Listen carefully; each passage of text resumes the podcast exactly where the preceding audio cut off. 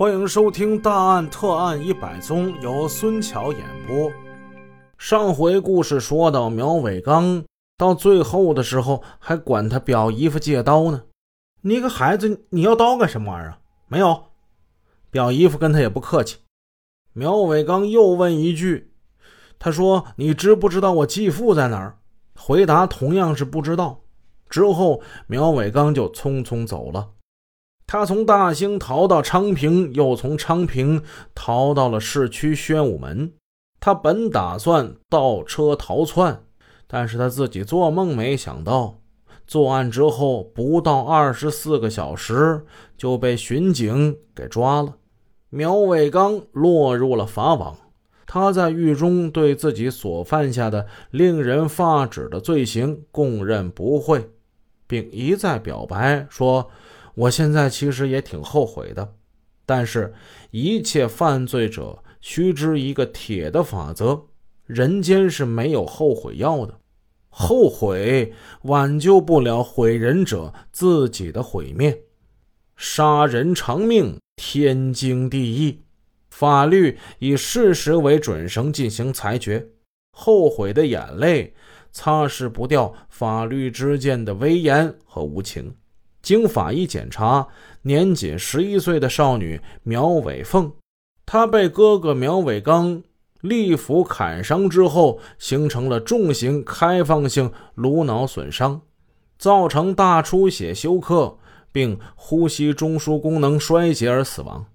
年仅七岁的幼女苗伟芳，头部遭苗伟刚用镐把猛击数下之后，致重型闭合性。头颅脑损伤，形成脑疝，造成呼吸中枢功能衰竭而亡。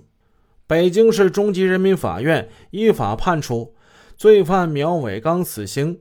这个罪大恶极的歹徒自知罪孽深重，没有提出上诉。经北京市高级人民法院核准，一九九五年十月十二日，正义的枪声终于是告慰了两个无辜的亡魂。苗伟刚最终被枪决。罪犯苗伟刚因为家庭矛盾迁怒无辜，持械杀人，非法剥夺他人生命，死有余辜，毫不足惜。但这起令人发指的残杀亲妹妹的案件，却毁掉了一个家庭，毁掉了一个罪犯自认为需要保护的母亲。这其中的教训。多么的深刻，多么的沉重啊！案发当天晚上，苗伟刚的母亲李春兰从医院探望病人回家之后，打开灯一看，她看到了大女儿躺在床上，满头鲜血淋漓，惊恐的眼睛睁大着，不再转动。他又找不着自己的小女儿，当场是悲痛万分。痛不欲生，他昏了过去。他是怎么从屋里出来的？他自己也不知道。他顺着村庄的路，一点一点的往前走，说不出话，哭不出声，披头散发，四处寻找他的小女儿。他一直走到天快亮，遇上一个老头。老头被他这样给吓了一跳。老头问他怎么回事，他说不出话。哭不出声，他给老头磕了三个头。他一直走，一直走，他一直走到了县公安局门口，还是说不出话，哭不出声。当李春兰被他舅舅发现的时候，他已经疯疯癫癫，神经错乱。最终，他被送进了精神病院。他疯了，他怎么也想不到是自己的儿子杀害了他两个女儿。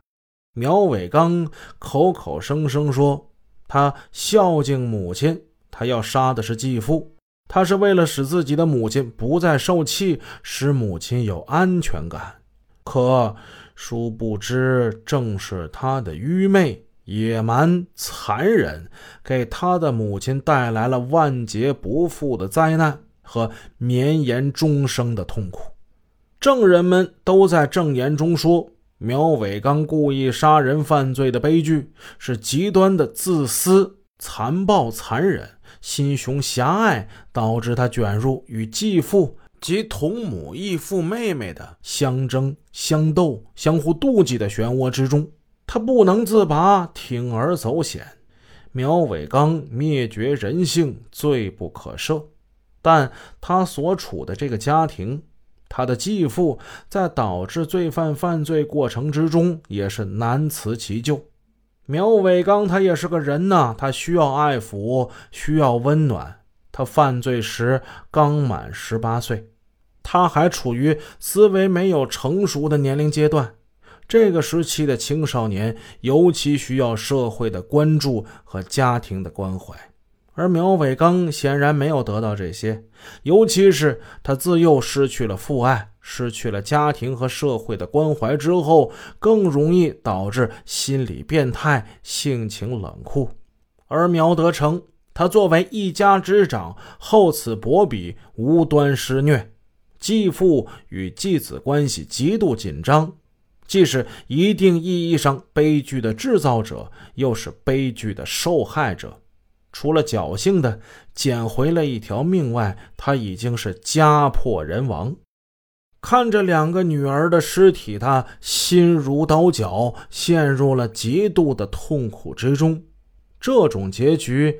当令天下的继父母引以为戒。继父母和继儿女的关系问题是同家庭一样的古老话题，在离婚率不断上升的今天，这已经是一个不得不引起人们关注的社会问题了。纵观苗伟刚弑杀亲妹的直接诱因是继父不能善待继子，在外国童话之中。阴险毒辣的继母不能善待白雪公主，不能善待灰姑娘。其实，大家想一想，人物位置多么的相似，多么的如出一辙。这种畸形变态的家庭关系，正是离异家庭再组合之后发生矛盾和祸端的根源，也是此类家庭惨剧爆发的根源。对犯罪分子的打击和惩处当然是必要的。但仅仅是如此还是不够，只有不断的提高人们的道德水平，加强精神文明建设，摆脱封建伦理观念，建立起新的家庭亲情关系，才能从根本上消除这类犯罪。希望这样的悲剧不要再更多的上演了。好，以上这个案子就给大家讲到这儿。我是孙桥，咱们下一个案子见。